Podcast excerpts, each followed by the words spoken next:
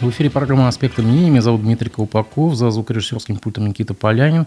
А сегодняшний наш гость – это политолог Арсен Шахметов. Добрый день, Арсен. Приветствую. А, начнем с прошлой недельного. А, исполнилось на прошлой неделе 4 года с момента возвращения Радия Хабирова в Башкирию. Как-то это все незаметно прошло. А, какие можно подвести итоги вот такие промежуточные? Что вот в плюсы, что в минусы можно выделить? Действительно, за эти четыре года произошел целый ряд событий, причем совершенно разные настроения сменяли друг друга.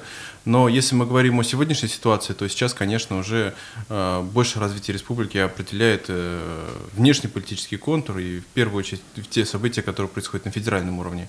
Вот, поэтому э, мы в последнее время уже как-то э, потеряли э, внимание за ходом событий непосредственно в республике, каких-то таких резонансных событий, которые были раньше, не наблюдается. А, если э, смотреть в ретроспективе э, этих четырех лет, то мы помним, что когда Ради Хабиров приходил, то выпускался не один документ стратегического планирования до 2024 года, до 2030 года о тех целях, которые необходимо достичь. И э, сегодня, конечно, нельзя говорить о том, что эм, мы сможем как-то вот по достижению этих лет объективно судить удалось что-то исполнить или не удалось, потому что за это время очень сильно меняется и структура российской экономики, за это время происходит большое количество событий на внешнеполитическом контуре и на федеральном уровне, вследствие которых, конечно, меняют и задачи развития региона, и перспективы его. Если мы раньше говорили о какой-то повестке развития непосредственно, то теперь, конечно, основная задача стоит сохранение того, что есть, и попытка как-то в какой-то степени, может быть, приумножить социальные выплаты или какие-то задачи по тому же строительству, развитию экономики в тех условиях, которые на сегодняшний день имеются. И, конечно же, мы помним, что один из мегапроектов, с которыми э, Ради Хабиров, в общем-то, заходил в республику, уже впоследствии это 450-летие Уфы, Э, такой знаковый проект, который бы символизировал и собственно, развитие региона непосредственно. Сначала это было столетие Республики Башкортостан, потом вот уже 450-летие Уфы. И сейчас тоже в нынешних условиях мы понимаем, что э, полностью реализовать, как бы хотелось, эти э, возможности, которые казались раньше более реальными, невозможно. Вот. Если говорить о, э, об экономике непосредственно, то мы видим э, некий ряд э, успехов, например, в том же строительном блоке, в непосредственно внешнеэкономическом направлении, но мы прекрасно понимаем, что это опять-таки непосредственно все завязано на федеральных проектах, потому что строительный, в общем-то, идет по всей стране, и если мы говорим о повышении экспорта, то это тоже одна из приоритетных задач Э, которые стоят на федеральном уровне. Мы понимаем, что не все регионы могут не справиться, э, но вот э, Башкирия пока, Башкирии пока удается находить альтернативные экономические рынки для того, чтобы продавать свой экспорт. Что касается промышленности сельского хозяйства, то опять-таки здесь также декларировались мегапроекты, как особая экономическая зона Алга, Э, как э, некоторое количество инвестиций, которые внедряли в сельское хозяйство. Но если промышленный рост мы наблюдаем сейчас по статистическим показателям, э, в начале года он был выше, в районе там, 10-12%, сейчас он снизился до 3-4%, по сравнению с аналогичным периодами прошлого года, то мы понимаем, что это в первую очередь динамика на фоне восстановления после ковида, потому что показатели прежних лет, конечно, были ниже, чем на фоне ковида, нежели сейчас. Вот. Ну, а также нужно делать тоже скидку на инфляцию, потому что инфляция сейчас очень высокая, и э, необходимо рассматривать тоже все эти показатели роста сквозь призму того, что, в общем-то, наша экономика так плавно постепенно обесценивается. Вот. В сельском хозяйстве мы видим, есть действительно успехи и рекордный урожай в 2020, в 2022 году, и э, повышение там, производства того же молока и молочной продукции – вот, поэтому здесь можно говорить о какой-то сложившейся инерции последних лет, где стабильно э, появляются ну, достаточно неплохие результаты. А, если э, в целом оценивать э, социальную обстановку в республике, то можно говорить, что в какой-то степени она более-менее стабилизировалась, потому что еще два года назад где-то мы говорили о каких-то таких крупных конфликтах, протестах, которые происходили в республике. Сейчас в силу разных причин это и силовой фактор, и экономический фактор, и, в общем-то, непосредственные посадки или там, давление на лидеров оппозиции. Такой вот протестный тренд удалось сломить, но вместе с тем нельзя говорить о том, что Республика Башкортостан как регион представляет какую-то такую спокойная местность, очень конфликтогенный регион в том плане, что большое количество э, экономических, в первую очередь, ресурсов здесь сосредоточено, и, конечно, идет постоянная и борьба за эти ресурсы, и непосредственно такие вот э, внутриполитические тоже э, различные дискуссии, споры. Вот. Поэтому, если смотреть на эти четыре года, то Э, можно говорить о том, что в экономическом плане республика как минимум не потеряла. Вот, эм, э, в таком вот внутриполитическом контуре, конечно, э, произошло такое некое усиление давления на гражданское общество и на средства массовой информации в первую очередь, но тоже можно говорить о том, что это, в общем-то, в целом федеральный тренд. А, сравнивая Башкортостан с другими регионами, мы видим, что в принципе Башкирия как занимала свои позиции, так и продолжает занимать. Это где-то вот э, в верхней части а, турнирной таблицы, если так можно назвать, э, перечень регионов, то есть где-то вот в районе десятки по многим показателям а, Башкирия так или иначе располагается, 7, 8, 9, 10, там, до 15 места по многим показателям мы видим, наш регион занимает такие места. А вот давеча здесь был Спивак, э, Всеволод Спивак, экономист, он заметил, что один из плюсов, э, наверное, самый главный плюс э, команды Хабирова за эти четыре года – это узнаваемость республики на федеральном уровне и на международном. Вы согласны с этим? А, и да, и нет, потому что если мы говорим о странах СНГ, где правительство Республики Башкортостан усиляет свое влияние и роль, открывает официальные представительства, в том числе, кстати, и в Турции, и в Китае, то здесь можно говорить об усилении позиций.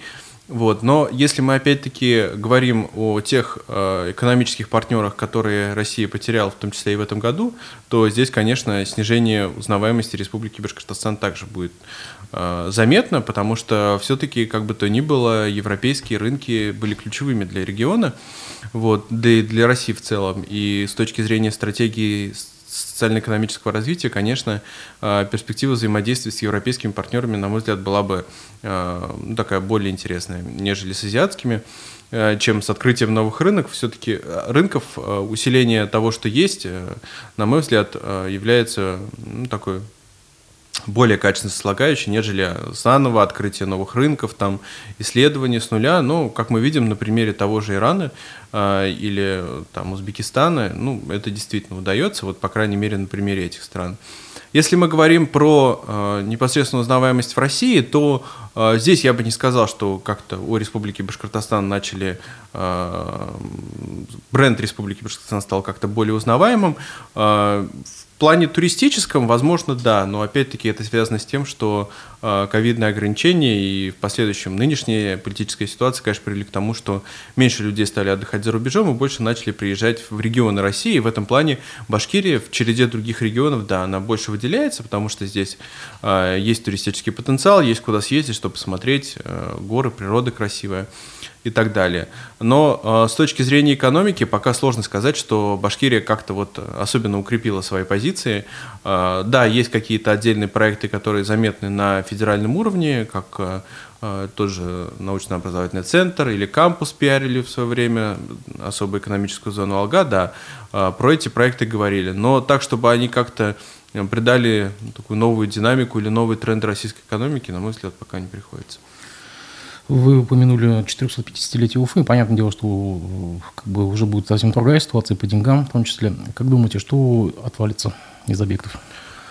Да, я предположу, э, что, наверное, даже может так случиться, что и какое-то большинство объектов, которые планировалось, э, будет сокращено. В первую очередь это те, в которых нет, наверное, первой необходимости. Э, понятно, что та ситуация с некоторыми объектами, которые складываются, как с тем же цирком, она уже, скорее всего, выйдет за рамки 2024 года, то есть если произойдет, то произойдет позже. Какие-то проекты по благоустройству, э, скорее всего, будут свернуты, э, хотя, в общем-то, региональная администрация делает такой большой акцент на именно проблеме благоустройства. Поэтому здесь, наверное, те проекты, которые были заявлены, сейчас реализуются, будут доведены, как та же реконструкция парка нефтехимиков, реконструкция Советской площади, в общем-то, уже завершилась. То есть такие знаковые проекты, которые непосредственно курировал Ради Хабиров, я думаю, они будут завершены. А, а, та же ситуация с улицей Октябрьской революции и с рядом других а, проектов благоустройства, как там создание новых парков, например. На мой взгляд, это уже куда более проблемный вопрос, и мы видим, что, в общем-то, заканчивается 22 год, до 450-летия, немногим более полтора года, и пока реально каких-то подвижек нет. Также мы помним, что а, заявлялось, что в набережной будет вдохновлена вторая жизнь, и а, хотя у нее первая-то только началась, эм, и будут построены какие-то виды транспорта для того, чтобы туда доставлять лучше людей, там канатные дороги или какой-то дополнительный, может быть, мост – мы видим, что, скорее всего, будут обходиться тем, что будут э, проводить больше мероприятий на набережной для того, чтобы привлекать туда непосредственно бизнес. А в условиях зимы это сделать достаточно сложно, летом это все-таки такие какие-то разовые проекты, мероприятия. Вот. Ну и про такие какие-то супер инициативы, которых в Уфе прежде не было, как э, строительство того же там грибного канала, например, мне кажется, тоже пострадает. Поэтому мы видим, что уже сейчас на примере празднования Нового года э, Ради Хабиров сегодня же заявил, что каких-то либо особых торжеств не планируется, и новую аппаратуру закупать под Новый год тоже не, не, нет необходимости, нужно обходиться тем, что есть, и, может быть, там что-то подремонтировать, полатать. Я думаю, что, в принципе, такой же курс будет взят и в части 450-летия. Просто, э, может быть, не создавать чего-то нового, но плюс-минус как-то привести в более-менее достойное состояние там центр города, Э, построить какой-то ряд объектов, как вот э, дворец Многоборья, который тоже Ради Хабиров курирует. Вот, ну, на этом ограничиться. А улица Октябрьской революции отвалится? Думаю, да. Ну, в том виде, в котором планировалось, да. Вот, э, возможно, там как-то опять покрасить дома, незначительно там высадить новые деревья, в таком виде, может быть.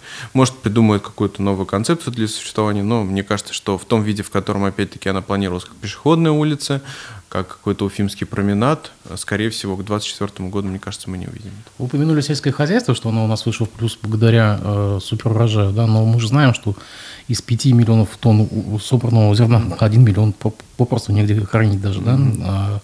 А, это ли не промах э, сельского хозяйства за последние 4 года? Ну, экономика вообще очень сложная вещь. Тут э, вроде бы и хорошо, а на самом деле плохо получается. вроде как плохо, а на самом деле хорошо. Вот. Конечно, такие высокие урожаи, они приводят к тому, что, во-первых, снижается цена на закупочное, даже на зерно, и поэтому, с одной стороны, вроде как производители собирают рекордный урожай, с другой стороны, они продают это по более низкой цене, и желаемого экономического эффекта не получают. С другой стороны, вроде как собираешь новый урожай, э, продаешь его за рубеж, и опять-таки цены низкие, и экономическая ситуация от этого сугубо не улучшается. Но, и, как вы правильно подчеркнули, э, все это нужно хранить, как-то перерабатывать. Вот, и поэтому, конечно, э, вроде бы как рекордный урожай, а экономические возможности пока у России не позволяют для того, чтобы это там корректно как-то обрабатывать, перерабатывать, продавать. А, вот, и поэтому в какой-то степени, конечно, это все нивелируется. Но вместе с тем, опять-таки, это возможность создать какие-то запасы на будущие годы, потому что с учетом нынешней ситуации мы не знаем, как будет дальше складываться и какое лето нам предстоит. Мы видим, что сначала было очень жаркое засушливое лето, потом как-то более-менее, потом снова засушливое. А, в этой части, мне кажется, в нынешней ситуации куда корректнее смотреть на то, чтобы сохранить и создать какие-то запасы на будущее, нежели искать сиюминутную экономическую выгоду. Хотя, конечно, она необходима, потому что без этого не будет функционировать экономика. Вернемся к Хабирову. Как известно, э, он один из самых ярых сторонников Z-повестки э, на фоне соседних губернаторов, да, соседних регионов. А вот тот же Миниханов почти не высказывается на эту тему. Вот почему так? А, мне кажется, что это попытка быть в тренде, э, заявлять о себе как раз-таки непосредственно на федеральном уровне, и, может быть, даже не сколько в публичном пространстве, сколько же э, демонстрирует лояльность для э, коллег из федеральных кабинетов и из администрации президента, показывать свое патриотичное настроение и быть готовым готовность выполнить те приказы, которые перед ним стоят. Вот. Э, в этой части, конечно, Ради Хабиров, я думаю, рассчитывает и э, на собственные дивиденды, и на выделение каких-то дополнительных средств для Республики Башкортостан. Э, в случае выполнения, досрочного выполнения, перевыполнения целей, которые сейчас поставлены, конечно, он надеется на то, что это будет так или иначе конвертироваться в экономические результаты и для региона в том числе. Будут заводиться какие-то проекты, будут даваться дополнительные поручения, которые позволят и ему лично, и региону а, быть а, более заметным, более интересным для федерального центра. Или это заявка на второй срок губернаторский? Да вряд ли это как-то повлияет существенно на то, чтобы он повысил свой электоральный рейтинг непосредственно в республике среди граждан. Я думаю, что для них это не является каким-то существенным показателем. Если нет, мы нет, говорим нет. О, непосредственно да, о такой политической направленности и оглядке на федеральный центр, то Здесь, наверное, можно рассматривать, да, это в качестве э, того, что он претендует и на второй срок, но как минимум на, в целом на укрепление своих позиций э, внутриэлитных. Вот. А во что они конвертируются, во второй срок или в какие-либо другие позиции, ну, там уже будет показывать 24 год. Сегодня я сказал замечательную фразу на оперативном совещании, которая уже вышла в, в тренды а, федеральных э, каналов и уже даже некоторых сопредельных стран – Цитирую. «По понятным причинам я жду, чтобы в мире эта зима была самой холодной», сказал он, да? А вот для кого это было сказано? Вот это для внутренней публики или внешней? Ну, я думаю, что как раз-таки для э, московской публики в первую очередь, потому что э, это опять-таки апелляция к э, апелляция к федеральной повестке, и, конечно, э, в этом плане а, ну, во-первых, я, конечно, никому не пожелаю замерзнуть э, зимой, вот, потому что все-таки, на мой взгляд, э, гуманные соображения должны превалировать, и все мы люди, и ни от чего мы не застрахованы, потому что и в той же России э, не все так гладко с газификацией некоторых населенных пунктов, многие до сих пор остаются негазифицированные, и если у нас в республике как-то вот плюс-минус с этим благополучно, то есть э, каких-то таких случаев о том, чтобы люди замерзали, ну, фиксируется, конечно, но редко. Но опять-таки система отопления у нас также и работает не идеально, у нас многие сети изношены, достаточно высокий тариф в регионе, и поэтому, если будет тоже очень холодная зима, я думаю, это будет в первую очередь отражаться и на платежках потребителей, а с учетом высокого тарифа они вряд ли будут э, так рады и высоким расценкам на фоне, опять-таки, экономической ситуации. Вот, поэтому хотелось бы все-таки, чтобы эта зима прошла достаточно мягко и благополучно для всех нас. А, сегодня Хабиров также сообщил, что в Уфе будет открыта стела трудовой доблести и славы. Она будет открыта 4 ноября. А вот только на прошлой неделе открыли памятник Шимаратову, обновленную Советскую почту. Это что, вот эта тяга какая-то к символам или тоже вот политическая конъюнктура? Да, это тяга к символам, причем символам а, так или иначе а, связанным а, с Второй мировой войной, с Великой Отечественной войной. Это непосредственно то, что сейчас является спустя практически 80 лет такой определяющей повесткой и на идеологическом фронте, и на внешнеполитическом, и на внутриполитическом фронте. Вот, поэтому э, так или иначе здесь, э, если не все, то большинство городов, э, большинство населенных пунктов, регионов пытаются обзавестись каким-то статусом, полученным в рамках э, той войны. То есть это либо город-герой, либо город трудовой доблести и славы. Вот, э, это подчеркивает э, в нынешней политической конъюнктуре вот э, некие такие позиции региона, города. Ну вот у нас вот он такой. Мы замечаем, что сейчас даже когда прилетаешь в аэропорт, там всегда объявляют город-герой. Санкт-Петербург, город-герой Москва, город трудовой доблести Уфа. Ну вот такой отличительный знак.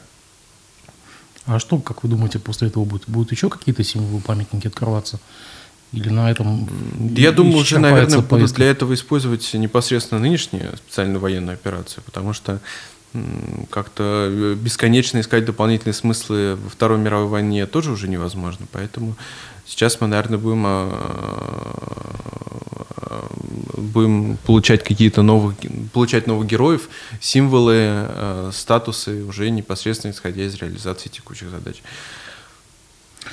Опять же, с сегодняшней оперативки э, он заявил, что его впечатлили цифры, выделяемые из бюджета и поручил руководителю своей администрации Максиму Забельному посмотреть за тем, куда направляются деньги. Речь идет о, о грантах, насколько понимаю. И вот его прямая цитата. «У нас сейчас приоритеты очень ясные и понятные. Это патриотизм. Не надо кормить сейчас тех, кто не со страной. Там есть у нас разные деятели, обратите внимание и сделайте аудит, что происходит, чтобы не попадали деньги умникам всяким. Как вы думаете, это о ком он? Кто впал в немилость? Ну, смотря тоже о каких грантах э, говорит Ради Фаридович. Э, если он говорит о грантах главы республики, то, э, мне кажется, там случайных людей особо не бывает. То есть там так или иначе те люди, которые выполняют либо государственные задачи, либо получают гранты на реализацию той политики, которую проводит непосредственно там глава республики. Этим, собственно, и определяется даже и название гранта. Вот. Если мы говорим про фонд президентских грантов, то там опять такая же ситуация, в общем-то, так или иначе, э, гранты носят либо социально значимую функцию, либо такую патриотическую роль играют, вот, и там тоже случайных не, не является. Вот. Если он говорит про какие-либо другие формы поддержки там, ну, для тех же ученых э, или для создания научно-образовательного центра, университетов, может быть, даже какого-то строительного блока, например, а, то, ну, например, в ученой среде сложно представить какое-то а, единомыслие. В общем-то, вся наука строится на полярности мнений, на разности мнений. Вот, и, Особенно социальные науки. Да, социальные науки, но опять-таки гранты в научной среде в основном выделяются техническим наукам, точным наукам. Вот, на общественные науки ну, достаточно незначительный процент грантов выделяется, и получить их достаточно сложно. Вот, поэтому, видимо, Ради Фаридович знает что-то больше, чем мы. То есть даже из тех получателей, отфильтрованных по сто там будут нелояльных искать? Или это сложно просто сказать, способ экономии сказать. уже, может быть? Да нет, это скорее можно говорить о перестройке экономики в целом на, под те задачи, которые стоят прямо сейчас. То есть можно говорить о мобилизации экономики. Вот. А о какой-то существенной экономии вряд ли, потому что я думаю, что а, экономия будет в принципе происходить, несмотря на там, лоялен Э, какой-то там исследователь или грантополучатель не лоялен, в принципе, бюджеты на это будут сокращаться и направляться непосредственно на поддержание экономики, ну и на э, военно-промышленный комплекс. Ну, коли вы вспомнили о мобилизации, давайте вот об этом поговорим. Как вы считаете, мобилизация, она затронет э, базу сторонников власти, она посыпется или наоборот крепнет, прирастет? Да сложно сказать на самом деле, потому что это та ситуация, с которой мы, в общем-то, еще не сталкивались. Э, понятно, что уровень тревоги и напряжения в обществе очень высокий, но конвертируется ли он э, в поддержку не поддержку власти, э, вопрос сложный, потому что в первую очередь поддержка власти исключается непосредственно в умонастроениях, а они определяются той информационной линией, которая идет с федеральных каналов, с федеральных СМИ, то есть в общем-то, пропаганда пока определяет сознание людей.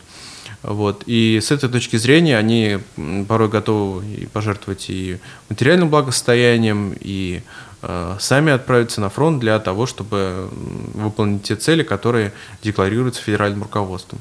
Э, в этом плане, конечно, российский глубинный народ э, очень сложно затронуть э, какими-либо другими средствами, кроме идеологических.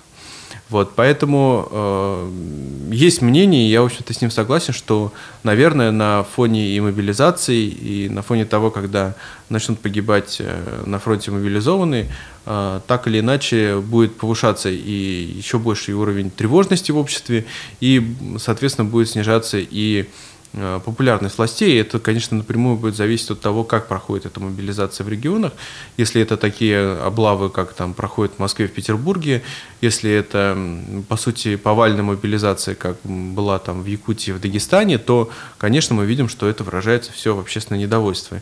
И сегодня уже Сергей Собянин заявил о том, что мобилизация в Москве закончена. Вряд ли она закончена, потому что так прям выполнен план. Скорее всего, это попытка успокоить население и продолжить уже э, мероприятия в таком более тихом, скромном формате. Если же мобилизация будет э, проходить э, так, достаточно мягко, по правилам, так скажем, то, конечно, будут регионы, где и большое количество желающих будет пойти, особенно в бедных регионах, таких как там Бурятия та же, Э, где мы видим действительно большое число добровольцев, но это в первую очередь экономическая составляющая, конечно. Вот. Ну и также, если будут э, мобилизовывать тех, кто так или иначе ну, должен быть мобилизован в нынешних условиях, конечно, это будет вызывать меньше общественного резонанса. Но я думаю, что с учетом нынешнего уровня информационного давления на общество, если позиции власти как-то и снизятся, то достаточно несущественно, но, может быть, на 10-15%. Ну, конечно, если э, рассматривать это в миллионах человек, то это существенная цифра, то есть там 7-10 миллионов человек, да, но опять-таки в процентном отношении, ну, а, пока что уровень поддержки власти стабильно за 50%, то есть больше половины. А с учетом того, что большое количество недовольных уезжает из страны, то, конечно, в этом плане э, на внутриполитической арене можно говорить о том, что уровень поддержки власти из тех, кто остается, он не снижается. А вот прослойка колеблющихся, что с ней? Колеблющихся достаточно много, и это зависит от того, э, какой вопрос, собственно, ставится перед респондентом, потому что, конечно, если перед ним поставить вопрос, э, хотите ли вы сами отправиться непосредственно на фронт или кто-то из своих близких, я думаю, большинство будет говорить нет. Но если э, задавать вопрос, э, хотите ли бы вы, чтобы наша страна там э, защищала свои территории не непосредственно в ходе там прямого вторжения, а как-то предупреждала это вторжение на каких-то там других территориях, то, конечно, я думаю, большинство будет говорить «да» что они хотели бы этого. А, поэтому с этой точки зрения а, все зависит непосредственно от того, какие вопросы задаются и затрагивает это непосредственно человека или нет, его семью и так далее. Я думаю, что уровень колеблющихся очень высок, и в зависимости от ситуации он достигает 30-40%. Угу. Вы уже затронули такую тему, циничную тему, к сожалению, очень печальную, что скоро мы столкнемся с э, первыми погибшими мобилизованными. Пока мы видим новости о похоронах э, контрактников, ну, понятное дело, что скоро немножко повестка изменится. Как вы считаете, вот тот самый глубинный народ, он кого будет в первую очередь винить э, в их смертях, в смертях своих близких, друзей? Это кого он обвинит? Украинцев? Кого? Ну, я думаю, что в Причина первую очередь... связь где? Да, внешние политических оппонентов наших в первую очередь будет винить.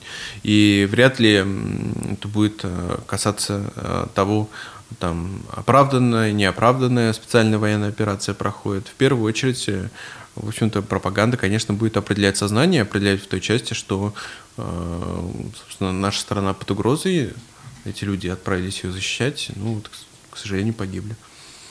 Соответственно, внешний враг во всем виноват. Друзья, я призываю вас комментировать, задавать вопросы. Нас можно смотреть в YouTube, в ВК, в Одноклассниках. Пожалуйста, пишите свои вопросы, я все читаю. Как вам история с Кушнаренковским районом, где по доносу Сличанина а, был наказан начальник отдела культуры местного за песню «Сердючки» на местной сельской ярмарке? Ну, э, опять-таки, это те внутриполитические эксцессы, которые очень часто происходят на фоне таких событий. И надо сказать, что, в принципе, э, на мой взгляд, их ожидалось даже больше, нежели происходит, потому что, конечно, сейчас будет тотально попадать э, под цензурирование стороны государства и все, что связано с украинской культурой, и, конечно, все, что связано с теми людьми, которые у нас в стране признаны иностранными агентами или выражают публичную э, поддержку Украине в, в данном конфликте. Вот, поэтому пока что, на мой взгляд, э, конечно, государство не так активно проводит э, свою такую вот редакционную политику в этом отношении, и э, непосредственно этот случай, он стал таким резонансным только из того, что он вылился в публичное поле. В принципе, это решение могло бы пройти так достаточно куларно э, внутри непосредственно муниципалитета и не выйти в публичный дискурс, но это вот произошло и вышло такой вот, причем крупный резонанс вызвало. Действительно, уже не секрет давно, что даже те деятели культуры, исполнители, артисты, которые официально не запрещены на территории страны, но там являются нежелательными, э, объявляются неблагонадежными, являются иноагентами, а так или иначе их участие, их выступления не поощряются и под разными предлогами так или иначе запрещаются.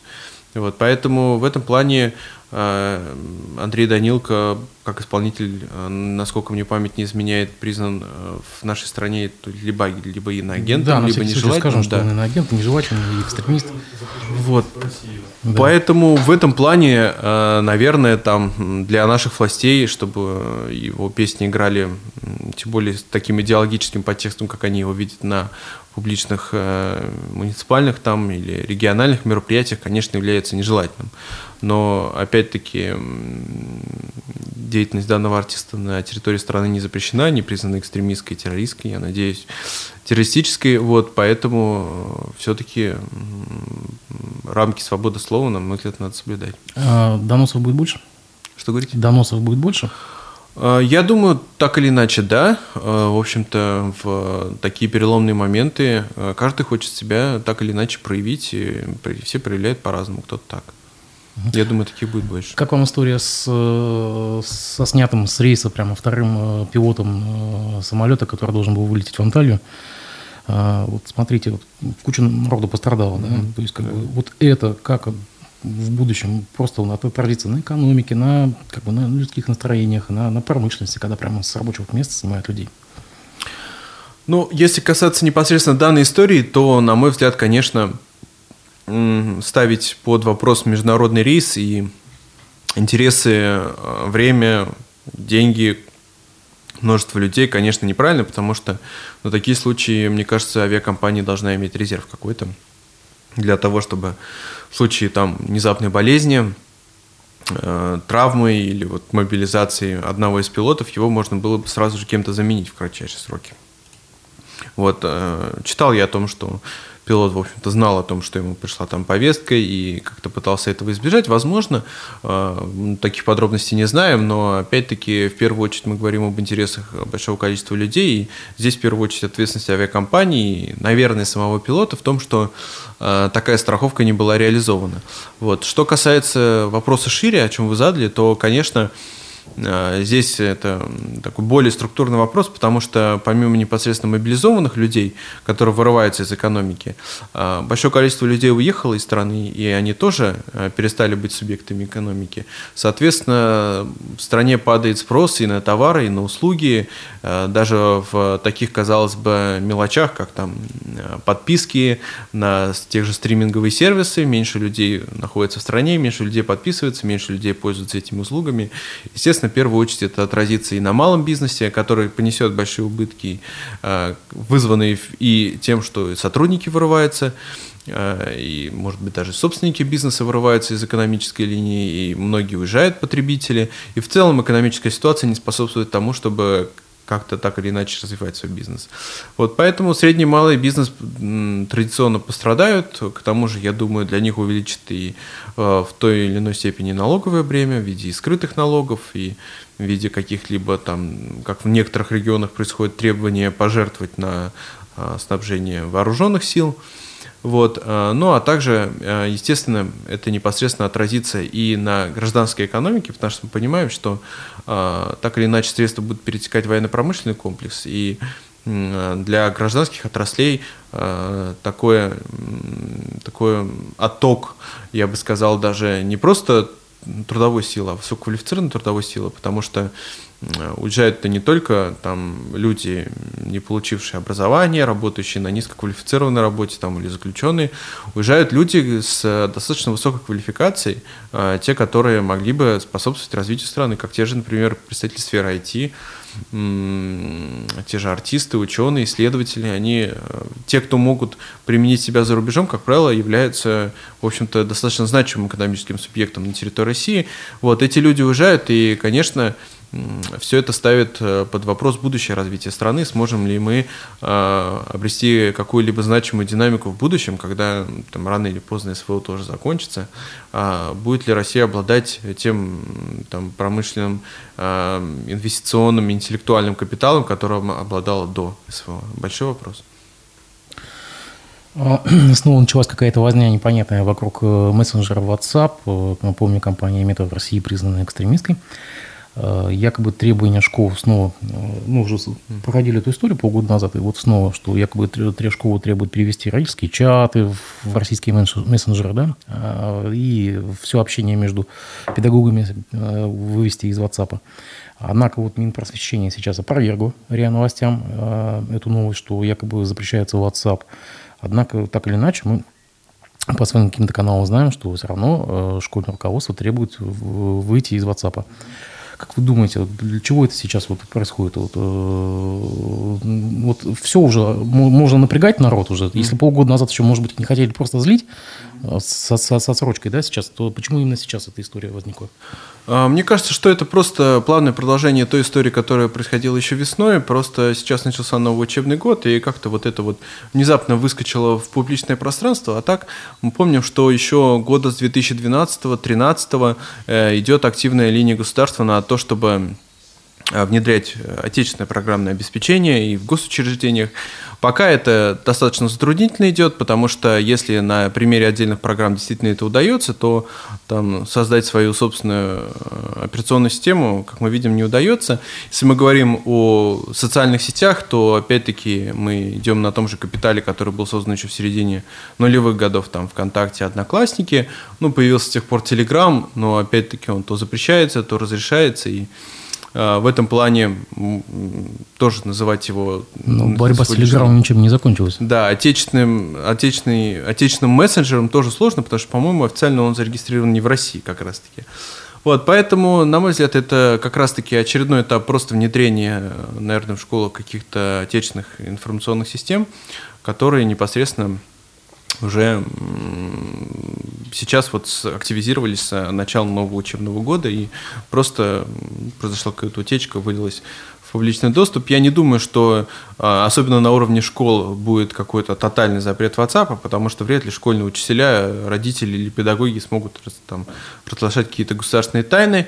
Вот. А скорее это будет такая попытка а, перехода на действительно отечественное ПО в рамках школы, вот. Э, но, а, естественно, частные беседы какие-то, они будут оставаться в тех мессенджерах, которые пока не запрещены. Или все-таки готовится блокировка WhatsApp, на ваш взгляд, как думаете?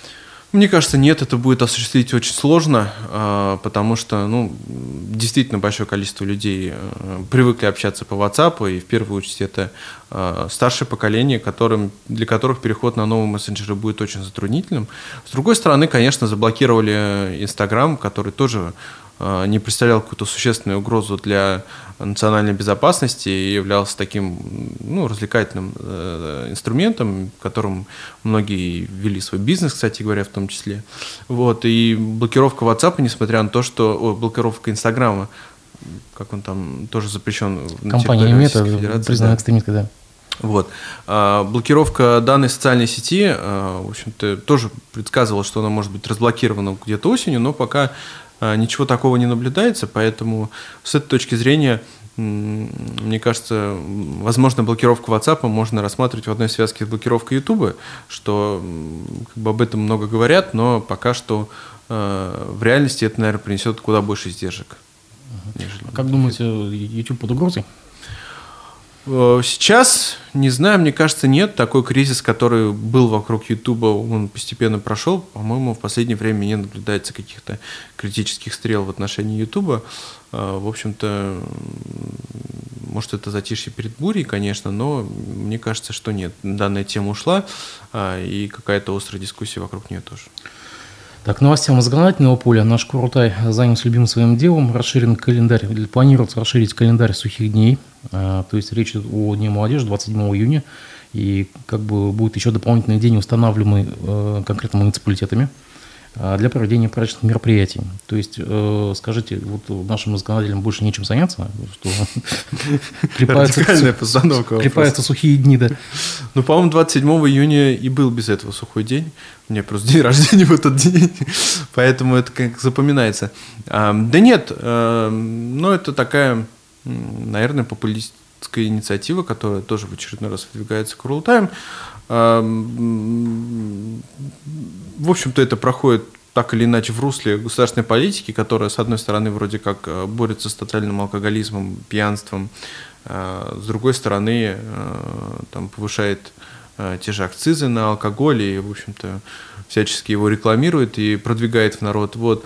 Поэтому с этой точки зрения я сам, как не пьющий человек, слабо понимаю, насколько сухие дни непосредственно в день проведения влияют на то, чтобы тотально снижать уровень потребления алкоголя среди населения. Они влияют? Ну вот я и говорю, я не понимаю, насколько это может влиять, потому что тем же алкоголем можно закупиться и заранее, э, вполне и попозже, в общем-то, да и в барах продают, поэтому ну, может быть в какой-то степени э, логичная инициатива на то, чтобы не продавать э, алкоголь там в каком-то радиусе от школ, детских садов или еще где-то, да, но как мы знаем, что желающий всегда найдет возможности. Вот, поэтому реальную эффективность данного законопроекта или инициативы очень сложно оценить. А, правительство засекретило четверть всех расходов России на 2023 год. И это, как отмечает э, издание «Медуза» и «Иноагент», это рекорд. Угу. Как вы считаете, когда весь бюджет будет засекречен? И для чего все это делается? Ну, мы видим, что и отдельные позиции Росстата, которые раньше были публичны, они тоже э, постепенно перестают быть таковыми. И, в общем-то, даже вся статистика Росстата, она так или иначе ежегодно э, указом президента разрешается к публикованию. То есть, в принципе, в любой момент э, указ президента может не выйти, и статистика будет засекречена. Здесь мы понимаем, что в первую очередь засекреченность касается непосредственно бюджета на военно-промышленный комплекс, так или иначе на военные расходы. Вот, поэтому с этой точки зрения мы, я думаю, что бюджет будет э, все больше и больше увеличивать свои секретные статьи, и, в общем-то, это и происходит. Вопрос, да, до какой степени это может разрастись, э, сложно представить, чтобы это было там, условно говоря, больше третьего ВВП, потому что тогда уже можно будет говорить о том, что это там полноценный военный бюджет военного времени. Вот, пока что это сейчас не происходит, но, конечно, это будет постепенно увеличиваться. К тому же а, мы видим, что со следующего года запланировано сокращение статей там, здравоохранения, образования, на социальные нужды.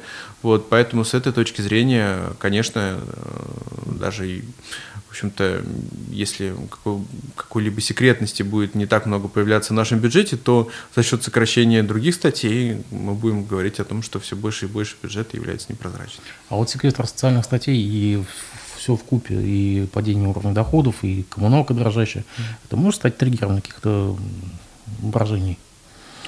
Ну, теоретически, конечно, может, э, но практически мы понимаем, что э, россияне очень адаптивные люди и ужаться, сжаться в потреблении своем, переориентировать свои расходы, в рамках там каких-то глобальных целей государства. Это вполне привычная э, система поведения для нашего народа, которая приспособится. Да, приспособится, которая происходит, ну, там уже в среднем, наверное, там раз в 20 лет, раз в 15 лет. То есть каждое поколение, в принципе, этот опыт имеет, проходило, вот теперь наше поколение это проходит. Поэтому с этой точки зрения Россия, россияне очень адаптивные люди. Я думаю, что это большая радость для государства. Как, как приятно это слышать, да. Ну что же, по повестке все. Спасибо вам большое, что пришли в гости. Спасибо. Уважаемые зрители, увидимся с вами завтра. Всего доброго.